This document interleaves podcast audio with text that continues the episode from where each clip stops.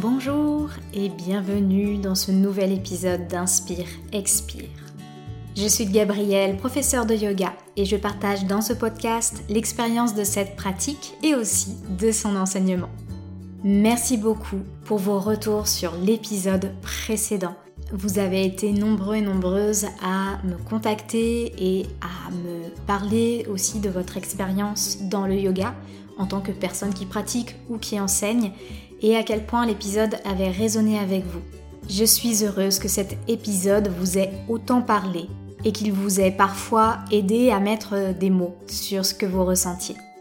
Vos retours comptent énormément pour créer du lien et pour aussi nous permettre à tous et à toutes de grandir ensemble en échangeant nos idées et nos ressentis.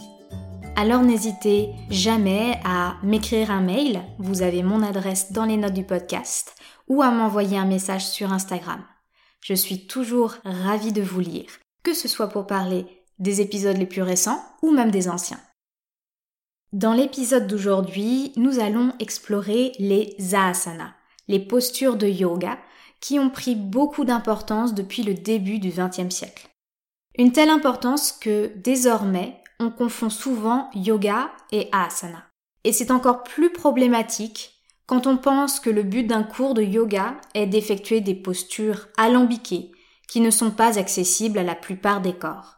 Mais les asanas ont aussi leur histoire et peuvent être des vecteurs d'accessibilité.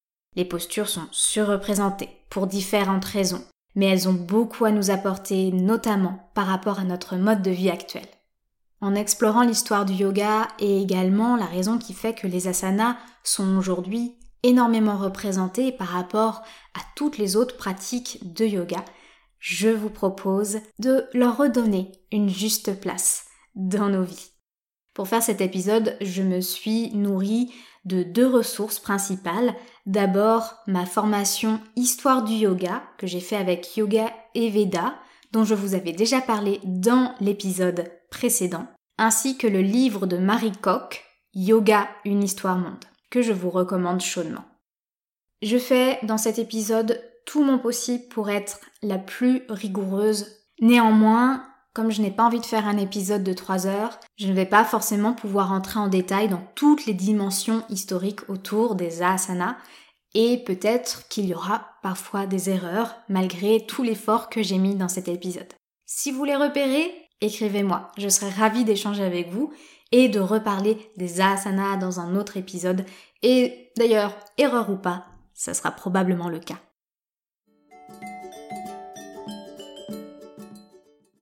Premièrement, les asanas, c'est quoi? Donc je le disais en introduction, asana désigne aujourd'hui les postures de yoga. Mais à la base, ce mot sanskrit est issu de la racine as qui signifie assise ou le fait de s'asseoir. Donc le mot asana, au tout début, signifie en fait une assise. Une des questions que je me suis posée en faisant cet épisode, c'est quand est-ce que le mot asana est apparu pour la première fois dans les textes de yoga? Et je n'ai pas trouvé une réponse claire à ce sujet. Peut-être déjà parce que le mot asana devait à la base être un mot du langage commun et être utilisé dans les textes en sanskrit de manière assez euh, commune pour désigner le fait de s'asseoir. Et ensuite, il est devenu un mot un peu plus associé avec le yoga. Et dans mes recherches, le texte que j'ai trouvé qui est un peu ce point de départ, c'est un texte plutôt bien connu des pratiquants et pratiquantes de yoga, c'est les Yoga Sutras de Patanjali. Si vous voulez découvrir un peu plus en profondeur les Yoga Sutras de Patanjali, je vous conseille de les lire et aussi d'écouter l'épisode 10 du podcast puisque je leur avais consacré cet épisode. Le Yoga Sutra n'est pas le premier texte autour de yoga. Le texte de Patanjali a été écrit entre 200 avant Jésus-Christ et 500 ans après Jésus-Christ, donc c'est une longue période de temps. Mais il y a toute une histoire du yoga qui s'est faite bien avant. Mais généralement, pour parler des asanas et faire leur histoire, on part du texte de Patanjali. On a peu de traces avant Patanjali de pratiques physiques autour du yoga. Et on va voir que dans les Yoga Sutras eux-mêmes, il n'y a pas vraiment de traces de pratiques physiques. Il semblerait donc que le premier à parler vraiment d'asana dans la pratique du yoga serait Patanjali, mais il nous reste encore beaucoup de sources et de textes non traduits dans la tradition du yoga, et donc potentiellement de belles découvertes encore à faire. Dans les Yoga Sutras, Patanjali définit différentes méthodes pour atteindre le samadhi, qui est l'éveil spirituel. Et parmi ces méthodes, il y a l'Ashtanga Yoga, qui est la méthode des huit piliers. Pareil, il y a un épisode du podcast sur le sujet, c'est l'épisode numéro 6. Je vais ici juste reparler de ces huit piliers, les énumérer à nouveau. On a les yamas et les niyamas qui forment ensemble des codes moraux. Vient ensuite asana, puis pranayam, la pratique de rétention du souffle, maîtrise du prana. Ensuite pratyahara, le retrait des sens. Dharana, la concentration, dhyana, l'état de méditation et samadhi, l'éveil spirituel. Donc quand Patanjali parle de cette méthode des huit membres, c'est là où il parle de asana qui se trouve entre les codes moraux d'un côté et la maîtrise du souffle ou la maîtrise du prana, de l'énergie vitale, de l'autre côté. Et ensuite, il n'y aura qu'un seul sutra qui parlera plus en profondeur de cette notion d'asana c'est le sutra 246 qui dit Stira Sokam Asanam et qui signifie l'assise doit être stable et confortable. Et c'est tout. Dans les Yoga Sutras de Patanjali, il n'y a pas de catalogue des postures, il n'y a pas de description sur leur forme ou comment y entrer ou ce qu'on doit ressentir. Dans les Yoga Sutras, asana veut dire simplement une assise qui doit être stable et confortable. Pour que l'on puisse être à la fois dans une forme de, présence bien ancrée, mais sans tension, afin de pouvoir nous recentrer sur le souffle, avant de passer à une concentration sur un point plus précis et unique, qui va nous amener dans un état méditatif et qui peut, par la pratique, nous permettre d'atteindre l'éveil spirituel. Donc, avec Patanjali, asana ne signifie pas posture de yoga, mais simplement assise. C'est l'étymologie de base du mot asana qui est utilisé dans les Yoga Sutras. Quand aujourd'hui on parle des asanas pour nous préparer et nous aider à la pratique du pranayama et de la méditation, c'est tout à fait réel. La pratique physique nous aide à différents niveaux, mais ce n'est pas comme cela que Patanjali l'envisageait. Donc avec Patanjali, on reste sur une pratique du yoga qui est avant tout tournée vers le mental et vers une libération spirituelle qui n'implique pas le corps. Ce n'est qu'après que le corps va pouvoir entrer en ligne de compte. Les postures vont se développer petit à petit au fil des siècles et on va voir que cette évolution n'est pas linéaire, elle n'est pas régulière. Et cette histoire des asanas, elle n'est pas facile à faire. Parce qu'on va trouver dans les textes la mention d'une asana, d'une posture. Mais entre deux textes, on va avoir le même nom d'asana, mais pas la même description. Ou alors, les postures parfois ne sont pas décrites. Il y a juste leur nom, mais pas de description. Par exemple, pour Virasana, la posture du héros, elle est déjà présente dans un texte du 1er siècle avant Jésus-Christ. Mais elle est juste énoncée on dit qu'elle fait partie du parcours ascétique, euh, le parcours que les ascètes doivent faire, mais elle n'est absolument pas décrite. Ce n'est que plus tard, dans des sources qui ne sont pas yogiques à la base, donc ce sont des sources bouddhistes et jainistes du 3e et 4e siècle, qu'on va trouver une description de Virasana, puis d'autres descriptions au fil des siècles. Les asanas ont probablement pu prendre de plus en plus d'importance grâce à un mouvement qui fait partie de l'histoire du yoga, qui est le Tantra, qui en sanskrit se prononce Tantra. Le Tantra est un mouvement philosophique, donc qui s'affirme entre le 6e et le 12e siècle, et qui va entrer en opposition avec certains mouvements précédents. Avant le Tantra, il y avait la volonté, dans les pratiques spirituelles, de se détacher du corps. Le corps, par sa matérialité, était considéré comme indésirable, il était considéré comme empêchant le contact avec le divin.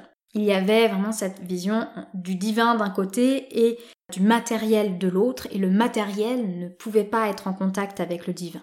D'où toute la pratique mentale et spirituelle qui permettait de dépasser le corps et d'entrer en contact direct avec le divin. Cela rentrait beaucoup euh, dans cette euh, volonté de se libérer du cycle des réincarnations. Et en fait, le corps était une forme de, justement, c'est cette incarnation de laquelle on veut se libérer.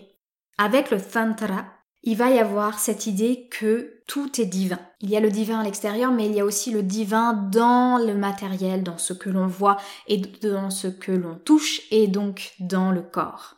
Et donc le tantra va réintégrer le corps dans la pratique spirituelle. Il va y avoir cette idée d'honorer le divin en respectant son corps, mais aussi en l'utilisant comme un outil de la pratique spirituelle. Par exemple, en ayant cette idée que dans le corps, on peut placer des divinités, qu'il y a une des formes de divinité intérieure. Et donc ce changement du rapport au corps n'est probablement pas étranger à la diffusion des postures qui va se faire à partir du Xe siècle. On a par exemple ce texte dont je vais essayer de prononcer le nom de la meilleure manière possible, mais comme je ne l'ai jamais entendu, c'est plus un pari qu'autre chose. Donc ce texte, c'est le Yoga Yagnavalkya, qui aurait été écrit entre 900 et 1350 après Jésus-Christ. Dans ce texte, on découvre huit postures. La plupart des postures sont assises, mais il y a aussi Mayurasan, la posture du pan, qui est un équilibre sur les mains. Le point commun entre les différents textes de cette époque, c'est qu'ils définissent surtout des postures assises on reste beaucoup sur cette définition première d'asana qui est la façon d'être assis, assise pour la pratique méditative. On a plutôt en fait des catalogues de postures assises qui nous permettent soit de s'installer pour la méditation directement, soit euh, de préparer le corps et le bas du corps notamment à pouvoir garder la posture assise longtemps.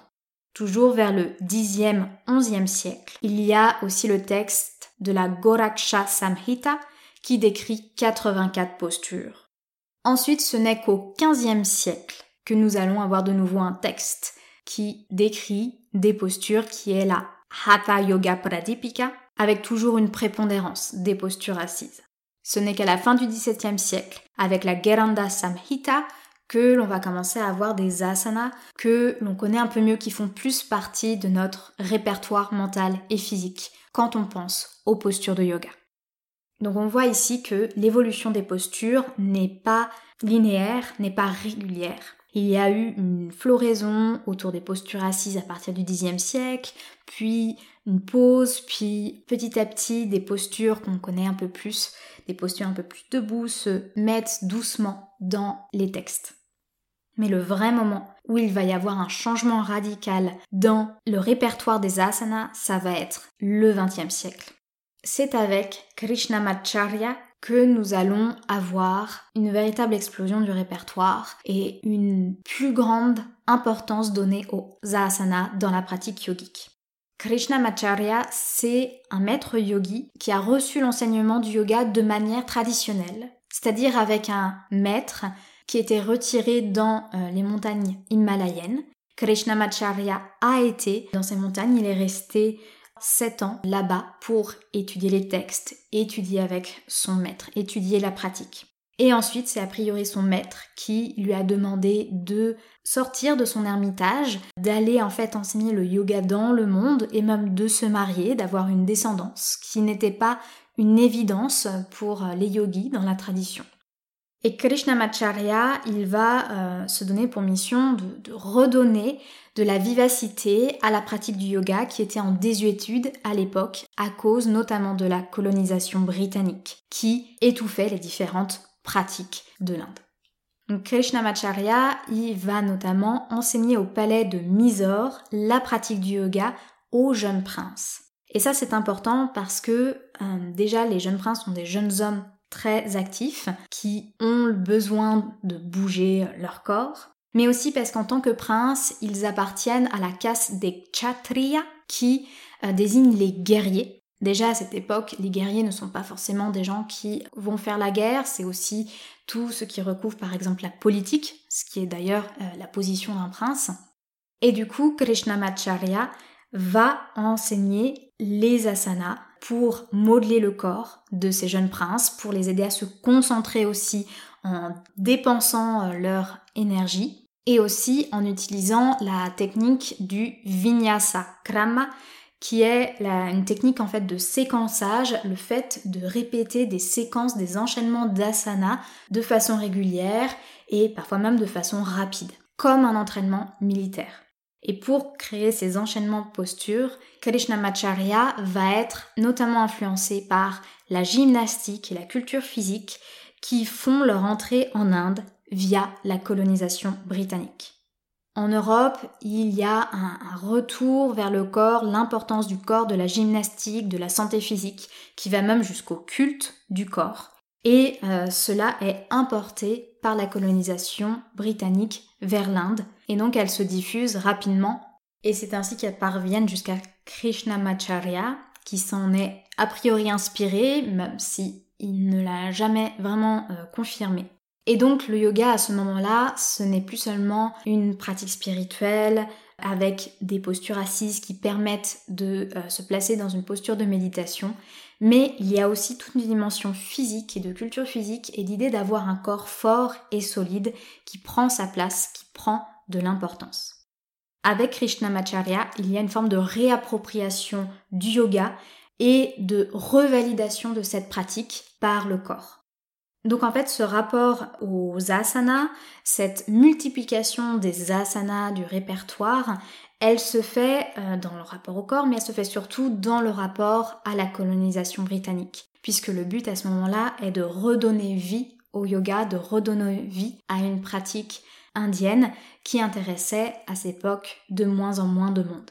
Et c'est pour ça que Susanna Barkataki parle des asanas, de l'importance qu'on donne aux asanas comme d'un trauma colonial, puisque ici, euh, s'il n'y avait pas eu la colonisation britannique, il n'y aurait peut-être pas eu cette explosion des asanas, cette diversification, cette multiplication qu'on connaît aujourd'hui, et surtout il n'y aurait pas ce focus énorme que l'on fait autour du corps dans le yoga. Donc on voit ici que l'histoire des asanas, elle n'est pas simple à faire, elle demande de vraies recherches universitaires, mais qu'elle est aussi chargée émotionnellement avec le trauma colonial.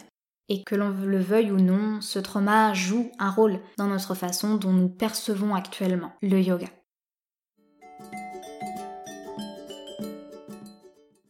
Quand Krishnamacharya fait en sorte d'ouvrir un répertoire de d'asana de posture, il le fait aussi pour rendre le yoga d'une certaine manière plus accessible dans le sens où il permet d'avoir en fait des séquences de pratiques, des séquences d'asana reproductibles, d'avoir quelque chose qui peut être exporté. Et c'est ainsi qu'il va envoyer ses élèves vers l'Occident pour exporter leurs pratiques, leurs enseignements du yoga et notamment des asanas. Donc je pense notamment à l'Ashtanga Vinyasa Yoga de Patabi Joyce et au Yoga Iyengar de BKS Iyengar. Mais ce n'étaient pas les premiers qui étaient déjà allés en Occident pour parler du yoga. En 1893, il y avait déjà Swami Vivekananda qui est venu parler au Parlement des religions à Chicago à l'exposition universelle. Donc il y avait tout un mouvement en fait de diffusion du yoga vers l'ouest depuis l'Inde qui commence déjà à la fin du 19e siècle. Et en fait, cette forme d'exportation du yoga, elle est facilitée par le fait qu'il y a les asanas à partir du début du 20e siècle parce qu'ils sont facilement reproductibles, facilement transmissibles.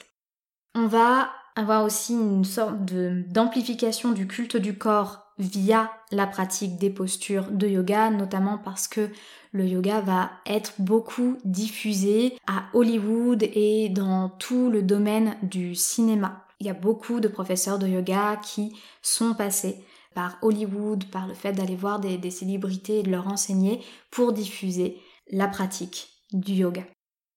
Et le fait est que Hollywood, surtout à l'époque dans les années 50, c'est un vrai culte du corps. Et donc il y a vraiment une idée de faire des postures de yoga pour la beauté, pour la santé. Et le focus sur les asanas par rapport aux autres dimensions de yoga qui sont mises de côté, voire oubliées, voire sciemment détachées des postures. Le focus est vraiment sur les asanas. On a complètement renversé la, chose puisque au début, euh, dans la pratique du yoga, avant le tantra, il y avait vraiment cette détestation du corps et cette volonté euh, de s'en détacher définitivement.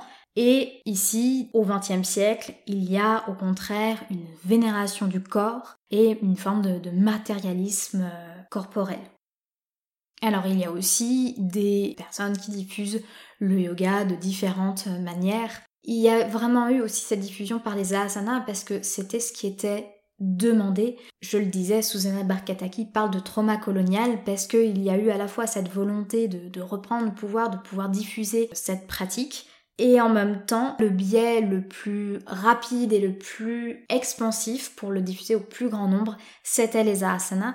Et parfois, dans certains cas, c'était les asanas en occultant totalement les autres dimensions de la pratique.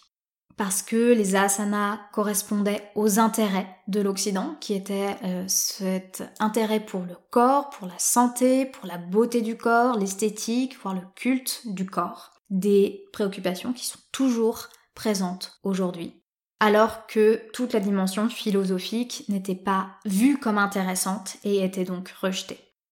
Je le disais aujourd'hui, on le voit d'ailleurs, on a toujours cette appétence pour les asanas, cette appétence pour le corps, cette appétence pour la dimension physique du yoga. Déjà parce que nous sommes une société qui est héritière des sociétés précédentes qui étaient dans cette importance du corps, aussi parce que nous sommes dans une société visuelle. Nous produisons et nous consommons de plus en plus d'images. Ces dernières années, à la télé se sont ajoutées les images d'Internet, les images et les vidéos des réseaux sociaux.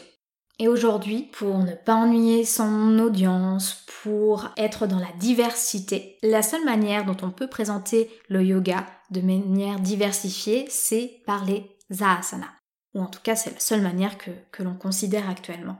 Et cela a tendance à réduire la richesse du yoga.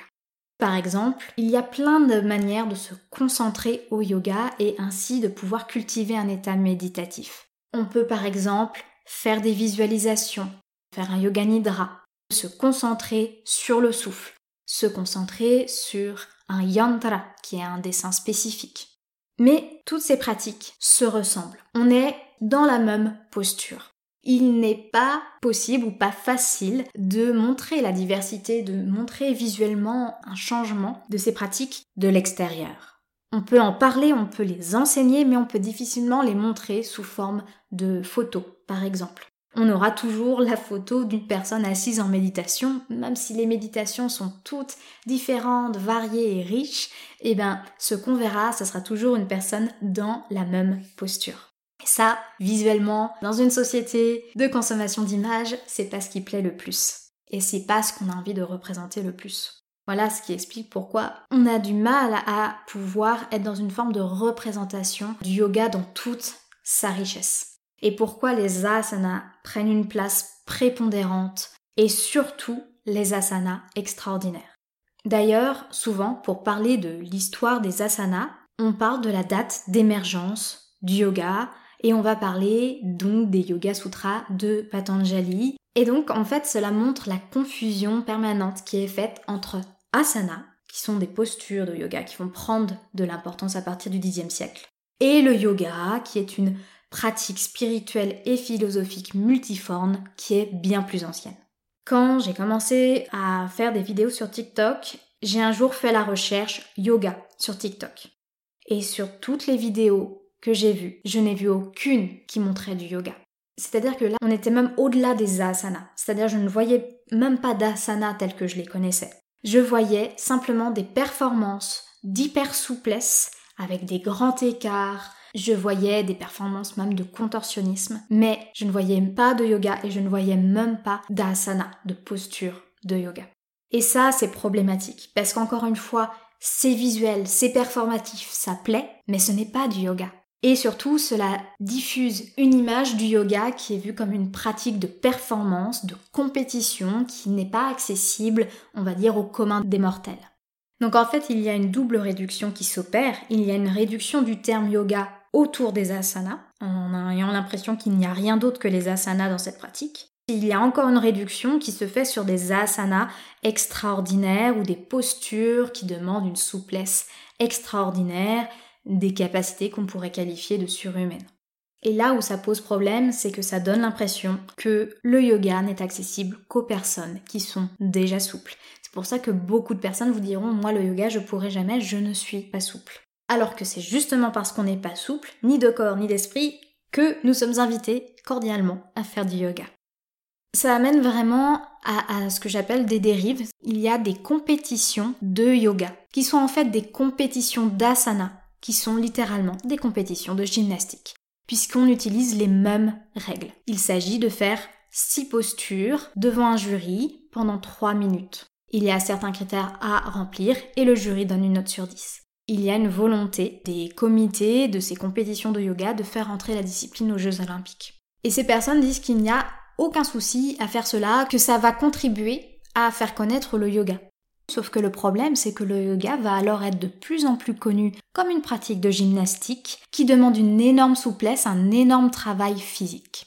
Donc qui demande un énorme travail physiquement sur soi, qui demande énormément de temps et qui donc n'est pas accessible à des personnes qui ont un quotidien qu'on va dire classique avec un travail, une famille, etc. La surreprésentation et le focus énorme qui est fait sur les asanas qui mènent aux compétitions de yoga, qui elles-mêmes alimentent cette surreprésentation, ce, ce surfocus. Cela est une dérive par rapport au yoga. Parce que ce focus sur les asanas, il appauvrit toute la richesse du yoga et surtout cela rend le yoga moins accessible. Déjà parce que en réduisant le yoga aux asanas, on oublie toutes les autres pratiques qui existent dans le yoga, qui font toute sa richesse, mais qui font aussi partie de son accessibilité. Nous ne sommes pas tous et toutes portés vers les postures, vers la dimension physique de la pratique yogique, mais il y a plein d'autres façons qui nous permettent de pratiquer le yoga, que ce soit par la voix, par la respiration, par la concentration, le fait de cultiver un état méditatif. Donc déjà de réduire yoga à asana, ça fait que toutes les personnes qui pourraient être intéressées par les autres dimensions du yoga, bah peut-être qu'elles vont pas s'intéresser au yoga parce que pour elles le yoga c'est de la pratique physique et du coup ça ne les intéresse pas. Et l'accessibilité au yoga, elle est importante parce que c'est une pratique qui peut nous apporter beaucoup, beaucoup de paix notamment. Le yoga, c'est une pratique de libération de la souffrance. Libération de cette souffrance à différents niveaux. Ça peut être le domaine physique, ça peut être le mental, ça peut être l'émotionnel. Généralement, c'est un mélange de tout ça. Et donc le fait d'avoir une représentation finalement biaisée du yoga qui ne se concentre que sur une toute petite partie de la pratique, bah, cela va empêcher certaines personnes d'avoir accès à cette technique de libération de la souffrance, cette technique d'apaisement, cette technique qui nous permet aussi d'être plus dans la conscience de notre relation au monde, de notre relation aux autres, de notre relation à nous-mêmes et de notre connaissance de nous-mêmes, de notre nature humaine et spirituelle. Et le souci est également, je l'ai dit, quand on associe les asanas à une forme de très grande souplesse, il faut savoir que les asanas sont aujourd'hui la première porte d'entrée dans la pratique yogique. Eh bien, si les personnes de l'extérieur voient les asanas comme des performances physiques auxquelles elles savent très bien que leur corps n'est pas adapté, alors elles vont peut-être ne pas chercher à aller dans la pratique ou alors elles vont repousser longtemps le fait de euh, commencer une pratique de yoga. D'où l'importance de continuer à porter par les personnes qui pratiquent le yoga, par les personnes qui l'enseignent, un message important sur le fait que la souplesse n'est pas requise pour pratiquer le yoga, mais aussi le fait qu'on peut pratiquer le yoga sans bouger.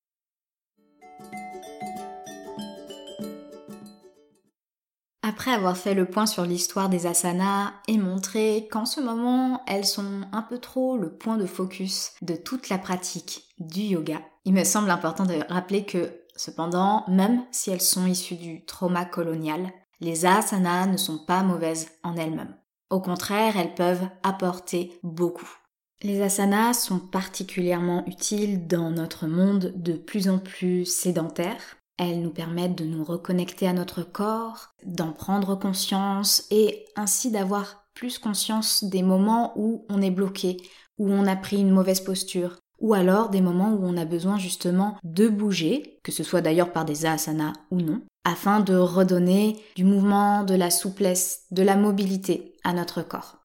Et ça, ça vient grâce notamment à la pratique physique qui peut être celle des asanas, puisque plus on bouge et plus on peut comprendre en fait les bénéfices de bouger, mais aussi plus on, comprend quand on est immobile, on ressent, on perçoit ces moments où on commence à, se rigidifier, à se coincer, et les moments où on a besoin de retrouver de mouvement ou de changer notre posture.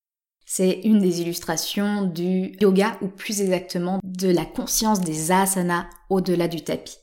Et les asanas peuvent justement aussi être très utiles pour les personnes qui ne sont pas sportives, car elles peuvent leur apporter justement cette conscience du corps de manière douce, puisque avec les asanas, dans la plupart des enseignements, on cherche à bouger de façon respectueuse du corps en étant à son écoute. Et donc on développe ce vocabulaire du corps, cette euh, connaissance, euh, cette relation au corps au-delà d'une pratique sportive si on n'est pas sportif ou sportive. Et paradoxalement d'ailleurs, parce que on est à l'écoute du corps, on va parfois avoir la possibilité de repousser un peu les limites, même dans la pratique des asanas, parce qu'on sentira qu'aujourd'hui, c'est le moment. Et cette relation au corps, elle est importante, je le disais notamment dans une société de plus en plus sédentaire, mais aussi parce que, notamment en Occident, il y a eu une forme de détachement du corps, de séparation de la pensée et du corps hein, depuis euh, Descartes. Et il y a aussi, à certains égards, un, un, mépris du corps ou une volonté de soumettre le corps, de le voir comme un objet à modeler. Et les asanas nous permettent, en bougeant de façon respectueuse, en établissant une relation avec notre enveloppe physique, de pouvoir lui redonner sa place, de pouvoir lui redonner aussi du respect, de l'amour, de l'écoute. Et forcément, cette relation à notre enveloppe physique, elle se répercute aussi sur toutes les autres dimensions de notre être. Et comme tout est connecté, ça se répercute aussi sur notre relation avec les autres, avec les corps des autres. Ça nous permet aussi d'avoir une meilleure euh, bah, connexion, une meilleure relation au monde. Donc les asanas sont importantes en elles-mêmes aussi parce qu'elles nous permettent une forme de libération sur le plan physique, mental, émotionnel, dans notre relation au corps, dans notre relation au corps des autres. Au-delà des euh, moments où on focalise sur une hyper souplesse pour présenter les asanas ou plus exactement pour présenter le yoga avec de grosses guillemets, toutes les postures ne sont pas accessibles à tous les corps. Tous les corps ne sont pas faits pour les mêmes postures. Ça, c'est un fait et c'est quelque chose que l'on apprend au fur et à mesure que, que l'on pratique. Ceci dit, il y a toujours la possibilité d'apporter des variations dans chaque posture pour faire en sorte qu'elles euh, accompagnent les variations morphologiques de chaque pratiquant et pratiquante. Et ces variations, elles sont pas forcément uniquement sur un tapis. On peut aussi avoir ces variations en yoga sur chaise. Et je pense notamment à tout le travail que fait Jivana Hyman avec son association états-unienne Accessible Yoga, qui permet en fait de donner plein de variations de différentes postures à faire sur des chaises et qui apprend aussi aux enseignants à transmettre le yoga en même temps à des élèves qui sont sur le tapis et sur des chaises. Avec le but ici de rassembler des personnes avec des corps très différents des personnes dont on aurait pu se dire qu'elles ne pourraient pas avoir accès aux asanas et seulement aux autres branches du yoga. Mais en fait, il est toujours possible de rendre les asanas accessibles. Il est toujours possible de trouver des variations, que ce soit sur une posture sur le tapis, que ce soit en l'adaptant sur une chaise. Il est toujours possible d'amener du mouvement pour tous les corps, pour toutes les personnes qui souhaitent ce mouvement. Et ça rejoint ce que je disais sur la société sédentaire. On est très souvent en posture assise devant un écran tout au long de la journée. Et ce yoga accessible, à ce moment-là, il nous rend la pratique du yoga accessible tout au long de la journée. Quand on est en yoga sur chaise et quand on connaît les mouvements, on peut plus régulièrement, quand on y pense, ça on pourra y revenir un jour, c'est pas toujours facile d'y penser, mais quand on y pense, on peut prendre le temps de placer les bons mouvements pour soi et de trouver un peu justement de mouvement, de souplesse, de mobilité au milieu de notre journée. Donc, on peut rendre les asanas accessibles à tous les corps, à toutes les personnes intéressées par cette pratique. J'ai aussi une vision que je souhaite vous partager, qui est celle-ci. Les asanas peuvent rendre accessible la pratique du yoga. Elles peuvent rendre accessibles les autres branches du yoga. Quand on travaille pendant de longues heures devant un écran, qu'on consomme beaucoup de réseaux sociaux, notamment depuis le confinement aussi, beaucoup de relations sociales sont passées par écran interposé. Cela implique une grande activité mentale qui implique le travail des yeux, mais aussi de la mémoire. On en vient à avoir beaucoup d'informations dans la tête. Aussi parce que le travail tertiaire est aussi un travail de service et d'information. On a de plus en plus besoin alors de nous recentrer sur le corps pour lui redonner une place, pour lui redonner de l'importance, pour aussi couper tout ce qui se passe en haut, dans la tête. Et aussi le fait d'être en posture assise sur une chaise, on pourrait croire que ça facilite le fait de s'asseoir partout, mais pas du tout. Plus on est souvent assis ou assise sur une chaise et plus en fait on perd de la mobilité dans, les hanches. Et du coup on a plus de mal ensuite à s'asseoir en tailleur sur le sol. Cela veut dire que la pratique de méditation, alors bien sûr elle peut se faire sur une chaise, mais si on veut la faire au sol et que bah du coup ça tire beaucoup sur les hanches, sur les cuisses, on n'est pas bien, on n'arrive pas à redresser le dos, bah c'est ce que je disais en parlant des Yoga Sutras de Patanjali avec Stira Sukham Asanam, on a besoin de une posture confortable et stable. Les asanas rendent à ce moment-là la pratique de la méditation accessible parce qu'ils vont préparer le corps à la posture assise de méditation. Et aussi parce que les asanas, en nous apportant du mouvement, de la conscience, des étirements, du renforcement également, ils peuvent nous aider aussi à diminuer certaines douleurs et donc à nous permettre ensuite d'être en posture assise sans que notre mental soit occupé à se dire ah j'ai mal là je suis mal installé ça va pas. Mais le fait de pratiquer les asanas et donc de pratiquer aussi un retour au corps, un corps qui est toujours dans l'instant présent, cela va aussi beaucoup nous aider sur le plan mental. Le fait d'avoir une pratique physique n'a pas que des répercussions physiques, ça a aussi des répercussions mentales. Et là, on fait le lien avec le yoga classique, hein, le yoga de Patanjali. On retrouve une dimension mentale à notre pratique, même si on reste avec les asanas. Quand on travaille, quand il y a les écrans et quand il y a aussi toute la vie euh, quotidienne à côté, cela peut amener un énorme brouhaha mental. Et en fait, ça peut être plus difficile de se poser en méditation face à ce brouhaha que de faire quelques mouvements sur le tapis qui impliquent le corps. Et en fait, en impliquant le corps, en impliquant des mouvements, on peut pas trop se permettre d'être ailleurs dans le sens où ça pourrait nous blesser et de toute façon, il y a tellement de sensations que ça nous aide à nous recentrer sur le moment présent. Et donc les asanas ont vraiment alors ce rôle qu'on leur donne a posteriori dans les Yoga Sutras de Patanjali, ce rôle de posture de yoga qui aide à la pratique des pranayams et de la concentration. C'est-à-dire ce rôle de permettre de poser le corps, de l'apaiser et en même temps du coup d'apaiser toutes les autres dimensions dont la dimension mentale, la dimension émotionnelle les asanas sont un excellent moyen de revenir vers l'intérieur et de faire le point sur comment je me sens aujourd'hui. Parce que quand on se sent apaisé, on va pas pouvoir avoir la même pratique de méditation que si on est très en colère, si on est très agité, si on ressent beaucoup d'anxiété.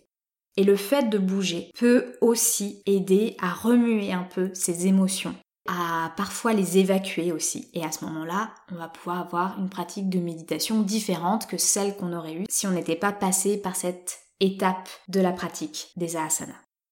Et dernier point sur le fait que les asanas peuvent rendre les autres branches de la pratique yogique plus accessibles, c'est notamment que pour certaines personnes, et je pense aux personnes neurodivergentes, et notamment les personnes qui ont un TDAH, un trouble de l'attention parfois associé à de l'hyperactivité, Pour ces personnes, la méditation dite classique, en posture assise, va être difficile. Même après deux heures de pratique d'asana, ça peut être toujours difficile d'être en posture assise, immobile, à se recentrer sur les pensées. Ça peut être aussi difficile pour des personnes qui ont vécu des traumas et qui ne sont pas du tout à l'aise avec le fait de retourner à l'intérieur d'elles-mêmes. Et donc dans le cas de ces personnes qui seraient intéressées par la pratique du yoga, il ne s'agit pas de leur envoyer euh, la pratique du yoga comme un, remède fonctionnement euh, des cerveaux neurodivergents, du TDAH, font partie en fait du, cerveau des, personnes. Hein. Ça fait partie de leur fonctionnement qu'elles auront toute leur vie. Il n'y a rien à guérir. Et eh bien si ces personnes sont intéressées par le yoga, peut-être que la pratique des asanas sera leur pratique phare et peut-être même leur seule pratique parce que c'est celle qui leur permettra d'avancer le plus vers un état un peu plus méditatif. C'est avec cette pratique-là qu'elles sentiront le plus les bénéfices liés à cette pratique de libération de la souffrance. On parle des asanas comme une méditation en mouvement et c'est vrai, on peut tout à fait enseigner et pratiquer les asanas comme faisant partie intégrante de la pratique méditative. Les postures peuvent aider, les postures peuvent rendre accessible la pratique. Donc pour certaines personnes, les asanas sont la seule pratique méditative accessible ou en tout cas une étape nécessaire vers une méditation plus classique. Donc on a vu comment les asanas sont importantes dans notre société, pour nous-mêmes, qu'elles ont totalement leur place en tant que branche de la pratique yogique, de cette pratique de libération de la souffrance. Qu'on peut les rendre accessibles à tous les corps, mais aussi qu'elles sont accessibles en elles-mêmes. Elles sont elles-mêmes une porte d'accessibilité vers le yoga et tout ce que la pratique peut nous apporter.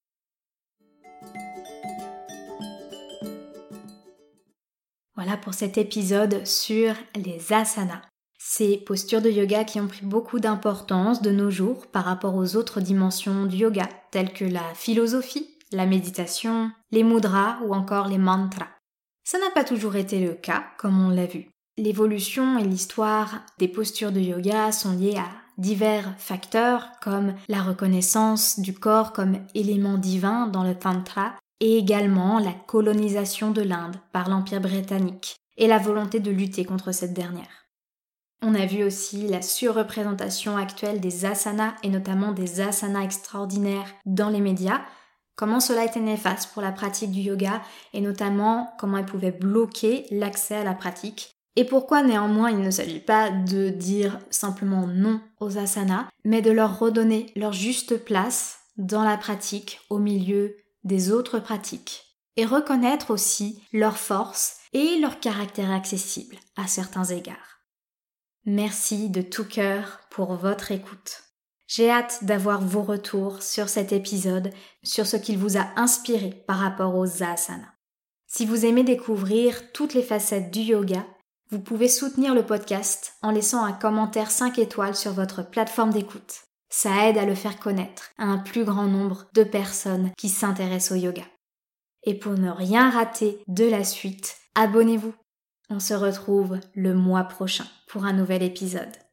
D'ici là, prenez bien soin de vous, prenez bien soin des autres et prenez bien soin du monde. À bientôt!